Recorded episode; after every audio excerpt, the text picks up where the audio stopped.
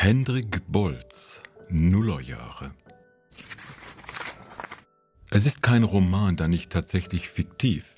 Es ist auch kein Sachbuch, denn es geht um die ganz persönlichen Erfahrungen des Autors. Eine Reportage auch nicht, denn Hendrik Bolz sagt im Vorwort zu diesem Buch, dieses Buch berichtet aus einer Welt, von der man schwer erzählen kann, ohne den Rassismus, den Antisemitismus, die Misogynie, die Homophobie und die Gewalt sprachlich zu reproduzieren, die in ihr zentrale Ordnungsprinzipien waren. Diese Ambivalenz sollte niemand aushalten müssen, der sich nicht dafür bewusst entschieden hat.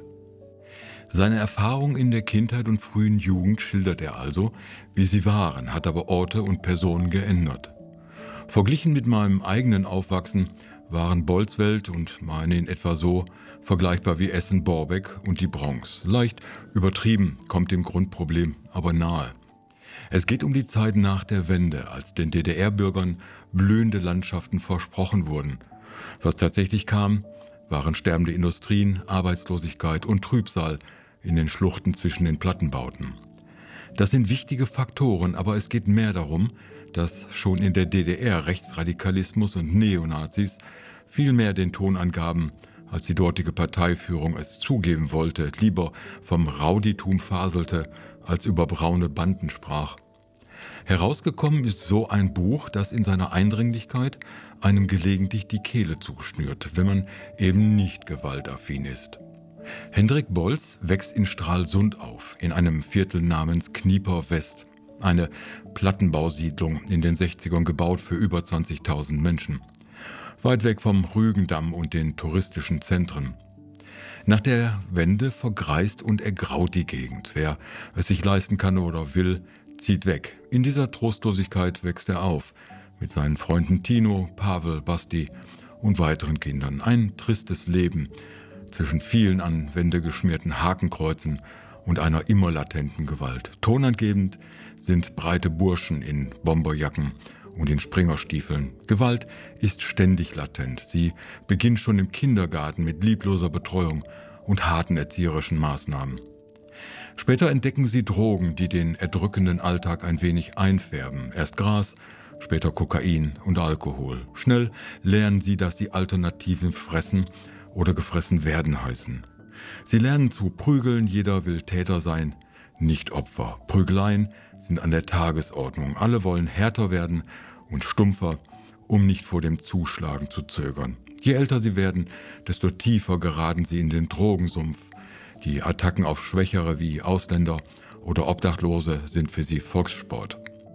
Gegen diese Truppen sind Alex und seine Droogs aus Clockwork Orange Musterknaben. Im Grunde ist das schon der überwiegende Inhalt des Buches. Prügeln, saufen, koksen, recht sein. Wäre da nicht ein Rest von Aufbegehren in Hendrik? Doch er kann der Tristesse und Aussichtslosigkeit nicht entfliehen. Erst ganz am Ende, als Nadja seine Freundin wird, sie von Mecklenburg-Vorpommern nach Berlin ziehen, wo plötzlich die, die sie bisher so verachtet haben, Hipster, Intellektuelle und Nerds, zum Normalfall werden, statt wie bisher in Stralsund Exoten zu sein, die nur dazu nützlich sind, beinahe totgeschlagen zu werden. So sehr sich Hendriks Welt in Berlin auch verändert, er wird diesen einen Nordosten nicht los, bis zum Ende des Buches. Mir stellte sich schnell die Frage, ob das, was Hendrik Bolz beschreibt, der Osten ist. Nein, es ist ein Osten. Die anderen mir vertrauten Versionen sind die bunte und linke Dresdner Neustadt, das verträumte Tarant, die Müritzer Seen oder die touristische Ostseeküste. Bolz will etwas anderes zeigen, nämlich, dass Neonazis und rechte Schläger keine Entwicklung der Nachwendezeit sind, sondern in der DDR immer eine Bedeutung hatten. Sie waren aus seiner Sicht fast etwas wie Normalität, sind nicht zuletzt durch die Rigidität und Abgeschlossenheit der DDR sogar gefördert worden. Ganz im Gegensatz zu dem damaligen Ministerpräsidenten Biedenkopf ist Bolls Botschaft, Rechtsradikalismus ist im Osten Gewohnheit. Er war schon lange vor der Wende, nur ist er nach der Wende immer sichtbarer geworden, weil die erdrückende Staatsmacht nun fehlte. Dieses Buch fand ich zu großen Teilen sehr bedrückend, auch weil diese maßlose rechte Gewalt und Brutalität, um die es hauptsächlich geht, in meiner Lebenswelt in der Jugend sehr selten war. Bedrückend auch die Trostlosigkeit des kleinen und großen Hendricks, der diese Welt nicht mehr aus dem Kopf und aus der Seele bekommt.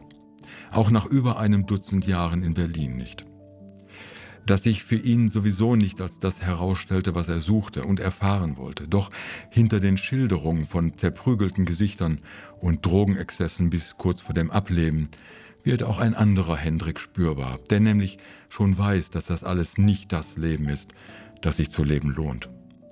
Trotz der breit dargestellten Gewalt ist Nullerjahre ein wichtiges Buch, sicherlich aus einer ganz schmalen Perspektive, das zumindest in Teilen erklärt, wo die Wurzeln des politischen und gesellschaftlichen Daseins in den neuen Bundesländern liegen. Es ist eben kein Roman mit einem Happy End. Es ist eine sehr persönliche Abrechnung der Leute, die in diesem neuen, großen Deutschland keine blühenden Landschaften fanden, sondern nur Abstieg.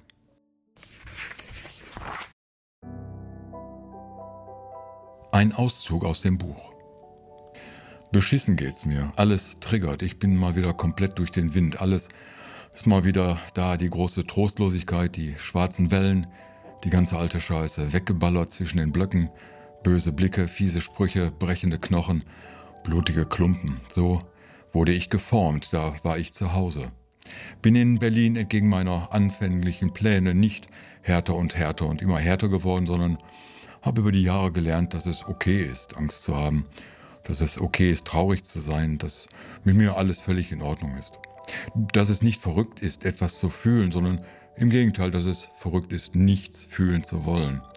Dass dieses Versprechen, dass man selbstsicher und souverän wird, wenn man immer nur schön hart zu sich selbst ist, Verarsche ist, Betrug, ein großer Schwindel.